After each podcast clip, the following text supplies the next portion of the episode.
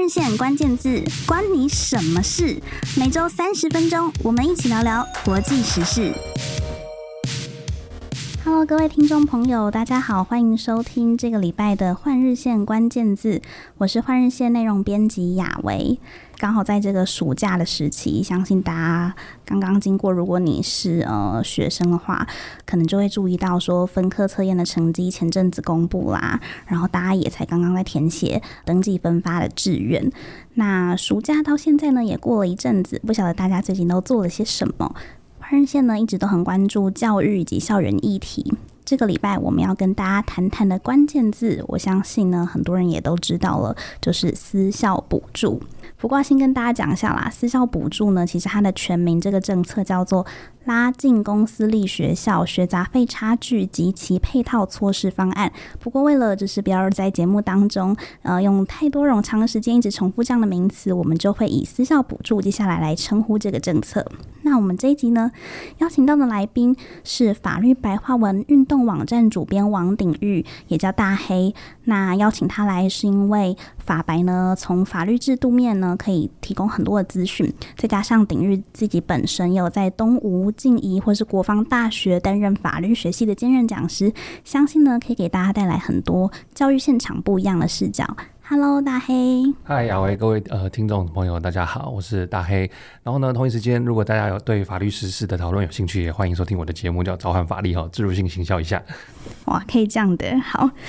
不过呢，要帮大黑置入性行销的是，也是跟换日线比较有关的，就是大黑在换日线的专栏叫做《黑暗中的光芒》，那刚刚起步，然后接下来会推出更多的文章。那大家也很熟知的法律白话文运动，也是换日线长期的友好的伙伴。法白在换日线的专栏叫做《法律白话文国际站》，也会分析很多的时事。那这个时事不仅是台湾自己国内的时事，也有很多是国际上的相关的，比如说前阵子也有分享的那个 affirmative action 的政策嘛，对，都是大家会很关注的。好，回到这一集的关键字“私校补助”呢，想要了解一下，因为一直听到这样的一个名词，新闻上也一直在报道。不过，所谓私校补助的政策，它实质上的内容到底是什么？好，这个来龙去脉是啊，由于今年六月三十号，那我们赖清德副总统他去这个参加私立大学的一些典礼的时候，就喊出说啊，要照顾青年。所以呢，他就喊出说要这个补助私立大学学生学杂费，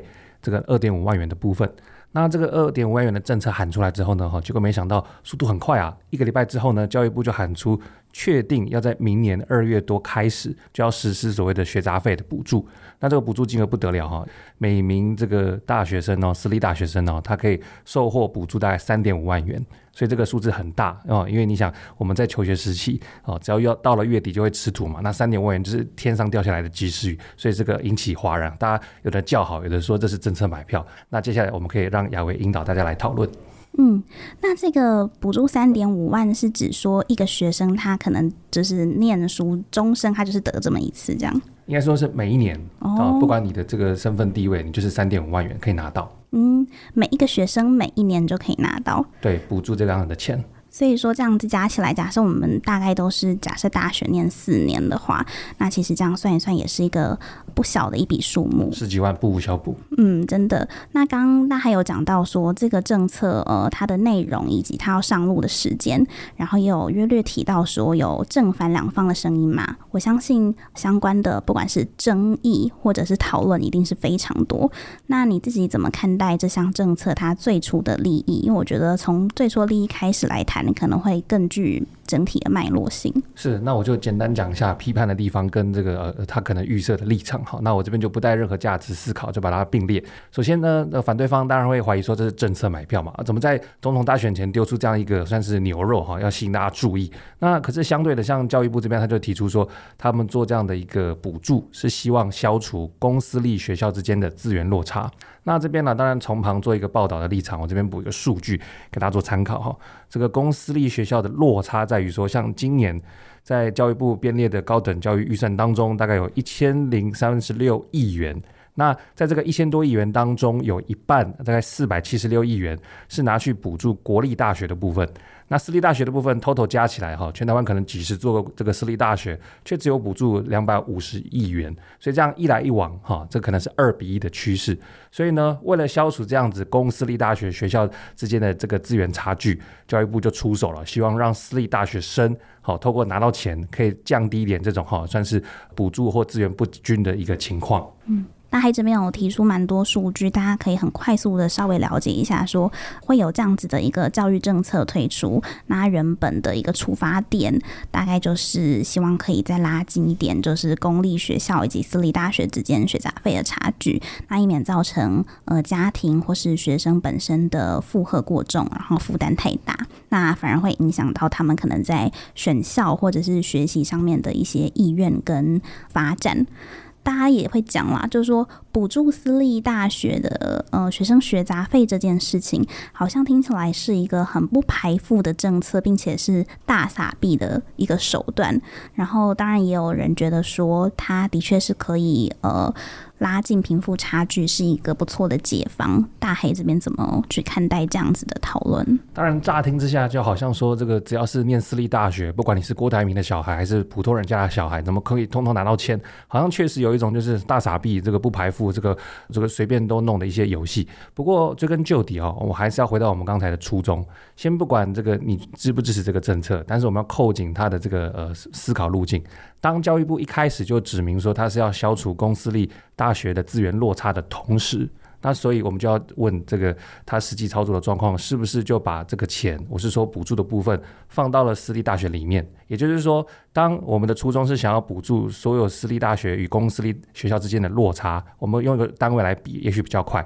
假设公私立学校资源落差是十万，那我们这时候如果拿钱给补助在私立大学生身上。那这样的话，是不是十万再加上这个钱挹注进去，是不是可以让公私立学校之间的落差就透过这样的补助而缩小？所以这个确实就是不分你有没有这个家庭的支配所得高还是低的问题，只要你是在私立大学念，你天生所这个享受到的资源就是比别人少，所以政府拿这个资源放在私立大学学生身上，刚好就是一个满足这样一个缺口的一个做法。所以先不管支不支持，我们要先去看的就是在客观上这样的做法是不是符合他一开始的初衷。那接下来我们就要问。这样子把钱拿给学生的做法，是不是花在刀口上？那是另外一个问题。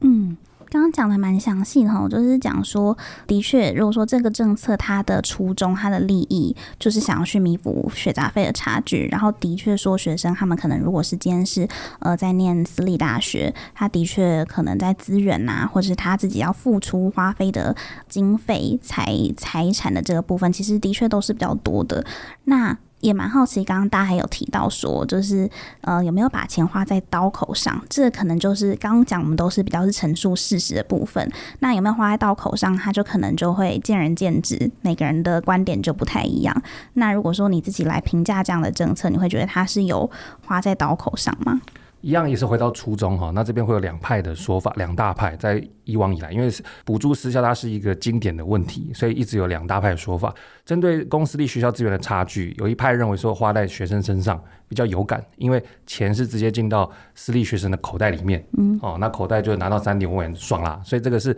很有感的，也让这个学生呢能够自由的支配。那另外一派呢，哈，追根究底，哈，他是认为说应该要把钱直接支应给所谓的学校，让学校可以拿到这笔钱呢，去购买一些这个资源的设备啊，或者是购买新的课程，或者是聘请更好的老师，然后让学生享受到更好的教学服务。不过这两种说法呢，各自有它的优点跟缺点嘛。以这个学生的角度来讲。虽然呃所得是自由支配，但他也可能会花去这个不知道哪边的地方哈，可能拿去买线上游戏的点数，可能拿去这个出国旅游，谁知道？那另外一方面，如果把钱拨给学校，学校也会有这个所谓竞争预算的问题，也就是说，全台湾有这么多的私立学校，它不是每一年都会有很稳定的这样的一个呃补助可以去领取，他必须透过评鉴等类似的机制，好像参加进京赶考一样，他要获得教育部的许可，才有机会得到这笔钱。所以换句话说，他的这笔直接给学校的预算，它是不稳定的，所以它各自有优缺点。那你自己怎么看呢？以私立大学学生的角度来讲，我如果自己是当回到当年的童年的话，我当然会觉得说钱直接进入到我口袋就好，因为我自己对于这个支配预算会有自己的想法。那如果说我天生的资源落差是比较大的，那这笔钱如果直接直接进到我口袋，也许我就可以拿去购买我其他教学服务等其他的需要。我会比较喜欢这样子，因为大黑自己刚刚我们在节目开始有介绍嘛，大黑目前呢，他有在东吴、静宜任教。那东吴和静宜都是私立大学。那大黑自己自身的经验来说，就是他在大学的时候本身就是东吴法律系出身的嘛。那研究所是念北大，所以是呃公立学校和私立学校都有待过。所以相信大黑在这方面定时感受也很深刻。平常在学校应该也是偶尔会跟学生讨论到相关的议题吧，因为我觉得。公私立大学的确相关的争论不一定是指学杂费的差距啦，光是可能校名或是所谓的公私立之争，就是学生啊，或者是在很多的社群上的交流板，或是 Dcard 啊等等，其实大家都是很常在讨论的。丁日自己有观察到吗？嗯这边讲一个比较呃，我自己围观的一个观察跟比较好巨观的一个数据。微观的观察当然是我家庭相对幸运一点，我爸妈愿意支应我全额的学费，所以我这边负担比较轻松。在当年，可是呢，有许多的我的朋友或者是学弟妹，他们一毕业就要背起这个五六十万的学贷。嗯，因为呢，像私立学校以动物为例，他可能一个学期就五万，五万乘上，因为法律系要念五年，我们要多念一些学分。所以二乘五就十，十乘五就是五十，所以一毕业就蹦就五十万的债务背在身上，所以这个哈负担之沉重哈，不是公立学校的人可以想象，这是比较微观的一个这样一个算是观察。那比较巨观的数据呢，就是比方说全台湾哈，在这么多的这个不太经济方便的家庭里面，有十九万位的大学生，他们如果是被划归为经济比较不方便，那其中有八成呢，他们是念私立大学，所以这些人他们是先天就不太能够指引自己的生活，却还要想。尽办法去把他的学费给负担完成，所以我们为什么要用政府的力量去想办法这个照顾他们？就是因为在社会上确实有这样的这个族群，需要我们一起来伸出援手。那我们今天节目呢，上半集先跟大家稍微爬梳一下私校补助这个政策呢，它的内容有什么，以及它的相关时程。然后呢，大家也跟大家分享了这个私校补助政策声音一出来之后引发的各方的讨论、相关的争议或是支持等等的声音。那当然，这边大黑也补充了一些数据，甚至是他自己个人过去求学的经验，或是从宏观以及微观的角度去看，就是整体的大环。环境，或是他身边的同学们、同侪，或是学弟妹的状况。那关于私校补助的争议，或者是呢其他的角度，而且我们下半场节目还要从它背后的结构因素去谈起。我们相信可以给听众朋友带来更多的资讯，以及我们可以有更丰富的视角去看待同样的一件政策。好，那我们就先休息一下。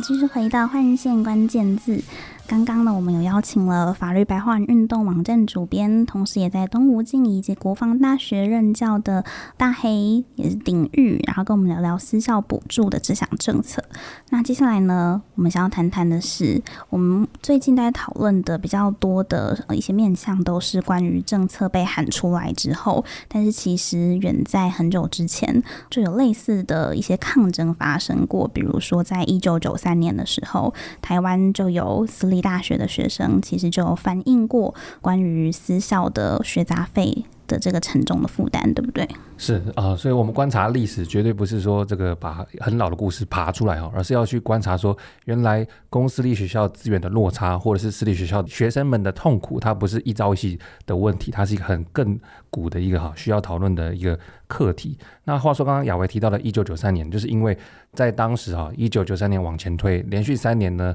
各私立大学、呃，各公立大学都提高他们的学费，所以让当时的大学生们哈倍感沉重，所以就集结了学生团体或者是公民团体，就上街头来做抗议的动作。可是这个抗议不得了啊，因为在一九九三年，它是一个断代哈，它是第一波这个公民集结起来哈，向公权力去呐喊说哦，我不要再涨学费了，它是一个具有代表性的一个运动，所以也让时任的这个教育部长郭维凡先生呢，啊，感到非常的震惊啊！天哪，怎么有人出来反这个了？所以呢，也就下令要动荡。所以这样的一个算是公民运动呢，是非常值得纪念的。所以等一下讲会比较白话，但都是从文献当中所呃凝聚起来的。所以私立大学学生呢，他们之所以感到痛苦，不是因为这个他们念的学分比较多哈，而是因为在资源这个稀少以及付出学费的这个昂贵下，他们有几个点。第一个，呃，刚才约略提到。既然学校的资源相对少，可是他们的所要付出的学费却相对高啊！哈，每年都要缴出比公立大学将近一倍的这样的数字哈，可说是这个负担不轻。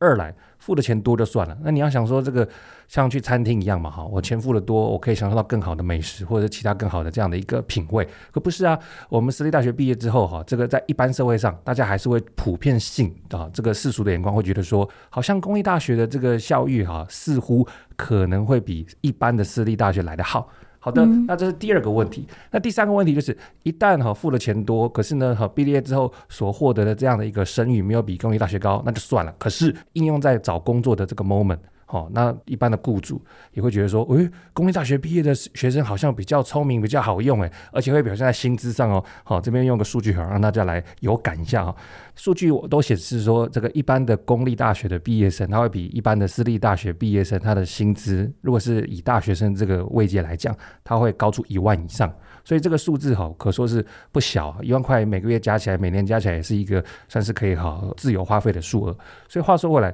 私立大学生面临到这样的一个先天资源不均，后天呢，他要付出的学费也很多，再加上他毕了业之后呢，他不管是声誉又或者是薪资待遇都没有像这个公立大学学生也好，那就会形成一个巨大的这个相对剥夺感，也就造就了从一九九三年以来，这个在社会上哈普遍性的对于这个公私立资源差距的不满哈，一一直迄今，所以才会哈在这个土壤之内长出这个所谓最近要私立学校补助的这样的花朵。嗯，刚刚大黑讲到一个关键字叫相对剥夺感，这个具体上来说的意思，这也就是说，呃，我们讲绝对跟相对，它是一个算是呃主观跟客观的感受了哈。绝对剥夺，比方说 我从你身上哈拿走一些钱哈，课你很重的税，这是当然是一个绝对嘛。那相对就是别人有我没有，所以公立大学它的资源比较多，嗯、啊，我私立大学可能比较少，那就会形成一个相对剥夺感。嗯，刚直接示范了这个老师平常在学校上课的时候跟大家名词解释，主要也是因为提到了一些比较，因为我们今天讲的是政策嘛，不管是讲到的一些数据啊、名词，或者是大黑这边有引用的一些文献，或是提到一些词，我觉得我们都可以跟观众就是更白话的解释，也是我们做这一集节目当初的初衷，就是希望可以跟大家就是好好的聊一聊，说到底私校补助它的发生的缘由，还有它后续的。一些事情，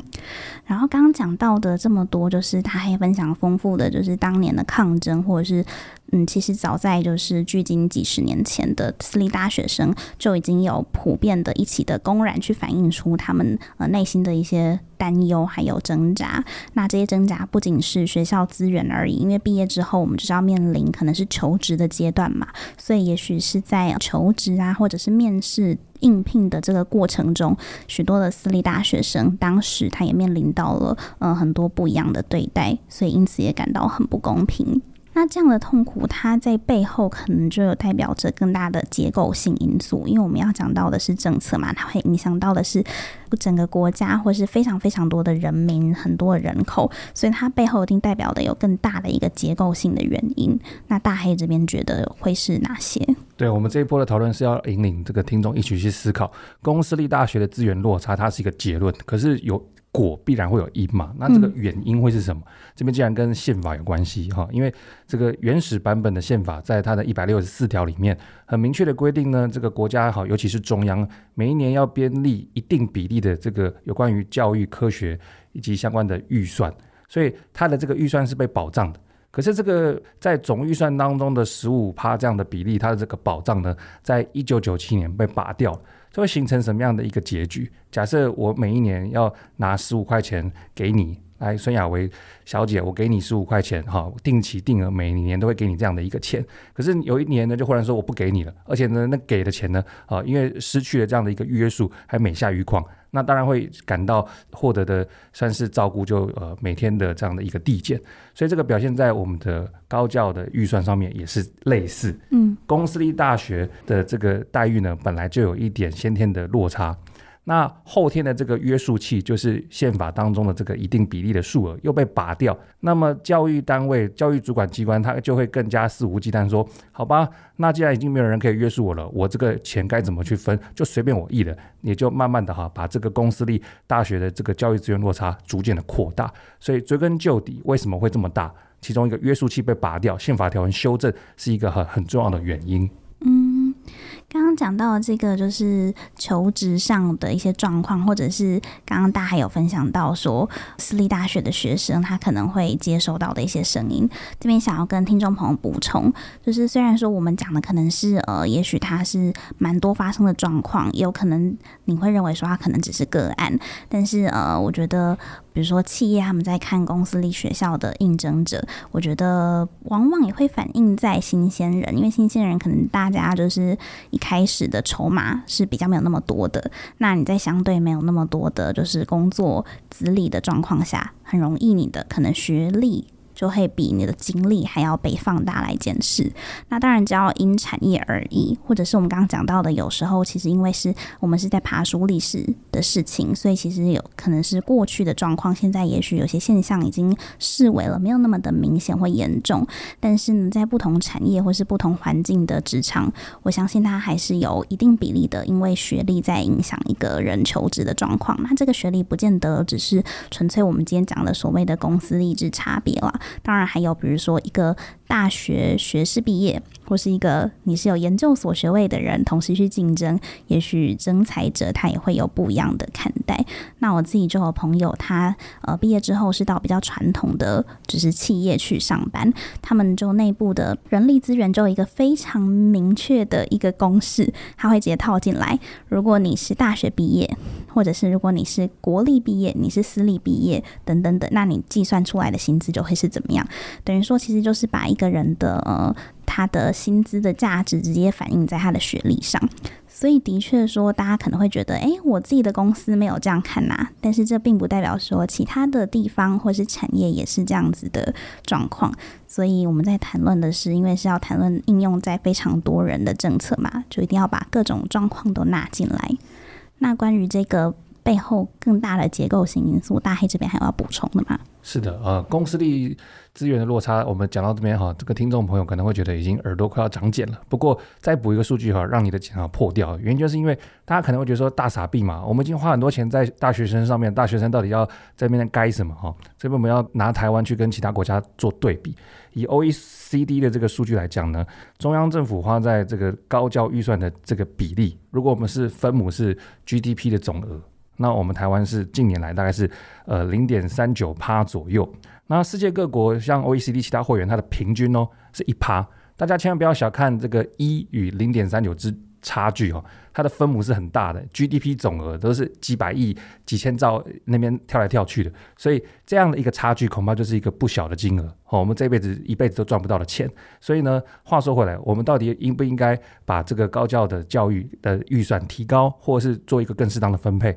其实我们哈做的远比其他国家来的很少，这是我们可以哈放一点心思去注意的。刚刚大家讲到这个数据，的确是也蛮有感觉的。一讲出来，大家就知道说，嗯，不同的国家的确应用在教育这方面的编列的预算呐、啊，或实际在呃花的钱，真的是相差是很大的。那以台湾来说，刚刚是讲到零点三九趴嘛。那除此之外，还有没有什么其他的数据可以跟我们的听众朋友分享？我们刚提到说这个公私立教育资源的落差，所以我们这边呢，哈，所以想要给学费的补助。那这边会有一个算不算不上数据了，但是是一个法规。嗯，我们前面谈到希望给学生们补助，但是补助的前提就是你的那个学费也不能够无止境的往上涨啊。所以呢，这边有个法规叫做《专科以上学校学杂费收取办法》。这个办法不得了了，它可以让这个学费冻涨。也就是说，在我们从前面历史爬梳可以得知，一九九三年以来，其实很多人都受不了了，上街头了。所以呢，教育部就是在两千年之后呢，好慢慢开始去思考说，要不要让学费呢有个机制可以去做调整。所以零八年呢，哈就蹦出这个办法。这个办法的逻辑是这样子的：教育部呢会根据一个公式，它去凝聚一个所谓的涨幅的趴数。所以它最高上限是每一年不得涨超过二点五趴。这是最多最多，它也可以不要让你涨那么多。好，于是教育部就会先公布这个呃上涨的趴数之后呢，再让各个学校呢哈跑校内程序，有点像是我们要毕业一样跑校内程序。跑校内程序的逻辑很简单，这个校内的主管单位呢要先拟一个数字，并且这个公开的让这个校内的人呢去能够发表意见。那得到意见呢，在相关的会议上面通过之后呢，才能够向教育部申请核准。所以它的这个逻辑哈是非常的繁复的。好，教育部要先拟出一个公式，设下一个最高的天花板，并且呢，让学校呢要有胆子提出来，并且在校内接受这个不断的公开鞭挞之后呢，才能够向教育部申请核可，而且教育部还要准哦，所以才会申请。那于是乎，在这么繁复的这样的法定程序之下，其实各校，尤其是私立学校，也是涨不上去啊，这边苦不堪言的。嗯，这很重要，因为我们。呃，假设说你可能正在念大学，或是即将念大学，或你的孩子要念大学，就可以知道说，嗯，台湾是教育部是有颁发这样子的一个学杂费收取办法，然后去规定，就是有点像是冻涨的概念，就是你要涨学费不能涨超过一定的这个范围，然后这样子的法规是在二零零八年的时候就开始嘛。这也反映出要克服公私立大学学费差距，它不是一件一蹴可及的事情，所以呢，就必须要透过一些比较及时的手段，先去让至少让这个它可能是无限上涨的一个程度，可以被有效的先限制住。不过刚刚讲到一个点，我也觉得蛮有趣的是，这个法规它规定的是包含公立大学也包含私立大学嘛？没错，所以呃，各种大学都要受到这个办法的约束。然后我觉得自己在不管是在处理可能是呃文章上的内容，或者是之前有去听过一些教育的讲座，还蛮多。嗯，人或者是学生都会蛮好奇的一点是，就是为什么台湾，比如说有国立大学，也有私立大学。那私立大学听起来好像应该是自己为政啊，可是为什么好像比如说政府啊，或是教育部很多的政策，它它都还是可以去管私立大学？我相信像这个在法律上的界定，应该大黑也很常被问到，对不对？对啊、我们台湾的这个公私立大学的这样的一个分配比例或者是校誉呢，哈，跟国外尤其是美国就颠倒过来了。所以为什么会有这样的一个落差？它其实必须掺有一点点的历史眼光。这边就要快速的拉到这个日治时期。当然我们不会讲太多这个冗长的部分，我们就直接挑到重点了。日治时期当然是一个殖民地的思考，所以他要设高等教育，当然是为了服务他的母国。所以在设立大学的时候，他当然是要广招这个人才。所以以殖民地的角度，殖民地政府的角度，他就要设立很多的高等教育资源，去培养他所需要的人力，尤其是一些比较实用的哈，这个农业啊，或者是这个经济啊等等，能够马上实战富强民国的。那话说回来，进入到这个国民政府时期，就是进入到中华民国这样的一个状态。那么政府也是为了要这个经济复苏嘛，所以他也是投入很多的公共经费去设立很多的这个公立大学。那同时呢，也抑制私人心血，原因就是因为这个时候国家要起飞了嘛，你私人不要来乱嘛，哈，国家就用公共经费来玩自己的公立大学。所以透过这个历史简单的爬梳，我们可以了解到一个现象，其实政府不太愿意在过往的时候，他把经费投入到私人的身上，原因就是因为他想要用。公家的这个掌控，去让这个资源呢能够好瞄准他所要的经济目标。那只不过这个东西稍微被打破一点，是进入到九零年代，因为九零年代嘛哈，民主化之后呢，大家的这个这个有更多的事情想要做，包含去创立一个大学。所以呢，在私人心学这个声音不断的呐喊跟冲破之下，也才有私人心学的这样的一个机会。不过你要知道，在公立大学哈受到国家公权力完全的挹注，已经几十年了。那九零年代之后，私人心学才慢慢跟上来，那个先天的脚步，就好像有人已经起跑五十年了，你这个后进的选手在五十年之后才开始起跑，那个距离跟资源落差当然是会存在的。所以话说回来，为什么我们台湾公立学校比较强，私立学校比较弱，又或者是资源落差为什么那么大，都是有这样的一个历史的背景存在所导致的。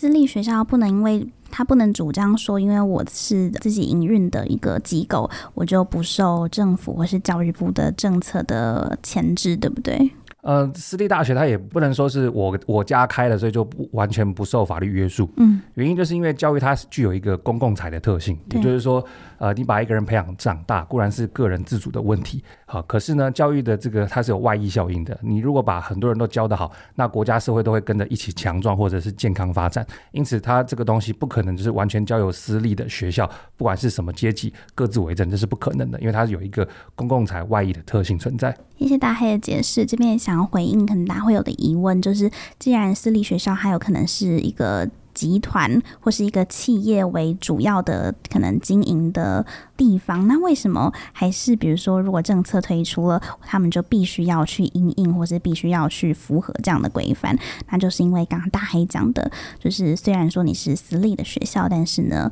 教育它本质上就是有一个刚刚讲的是公共财的一个特色，没错。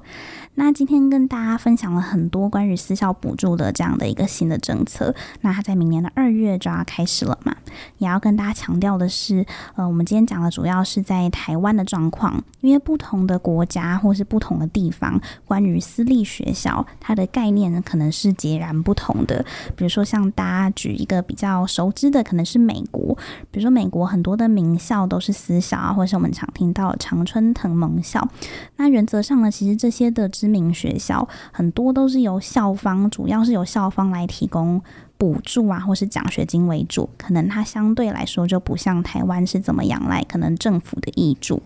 然后再举一个大家可能也蛮熟悉的，很多人喜欢看韩剧嘛，然后韩剧里面也有反映出很多的教育的问题，像是以南韩来说，我还记得二零二一年的时候，那时候 Dcard 的考试版有一波非常热烈的讨论，就是有一位韩籍学生的时候，他很好奇问台湾的学生，为什么你们台湾学生都要这么注重你是不是念国立的学校？因为他觉得我来自的国家就是南韩，其实名校都是以私立为主嘛，那跟台湾就是完全不一样的风貌。我们在换日线的网站上有推出过很多不同国家的教育文章，就也告诉大家说，比如说以南韩为例，可能大家所谓的前十顶大是呈现一国九私。就是一个国立学校，两个私立学校的局面。当然，这背后跟财团支持啊，或是校友人脉网这个循环都有关系。所以，简单来说，只是想要跟大家沟通一下，就是我们今天在节目上讲到了私校补助，因为围绕的是在台湾推出的这样的政策，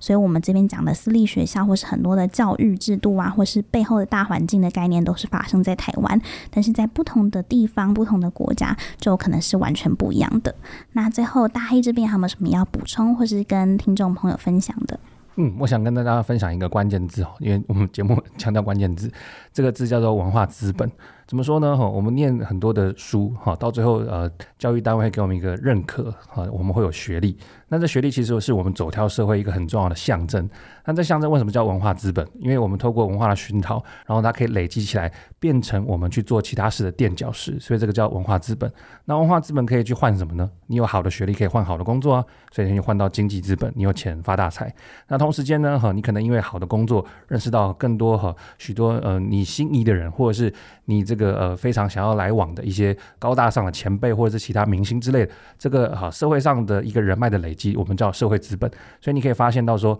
好的求学历程，好这样的文化资本累积，可以换到好的经济资本，也可以好累积很多经营的所谓的社会资本。所以一开始的补助为什么重要？因为如果你让一个这个不方便的家庭，这样不方便的小孩，他有一个经济资源可以把书念完，然后累积一定可支配的这样的文化资本。他的未来才有机会去跟别人一较长短。当然，我们这边不是鼓励大家一定要发大财或者是做大事哦。我的意思只是说，我们每个人有一定程度的平等的机会。我们才有一个哈平等的基础去发展各自想要发展的事情，所以学费补助其实是好攸关于下一代或者是整个社会能够公平运作很重要的一个基础环节。没错，非常谢谢大黑为我们做了很精辟的补充，关于文化资本这样子的一个因素和考量。那今天呢，我们在换日线关键字讨论了很多关于私校补助政策的讯息。那相信之后呢，我们也会透过不同的媒介，比如说在网站文章上推出相应。的内容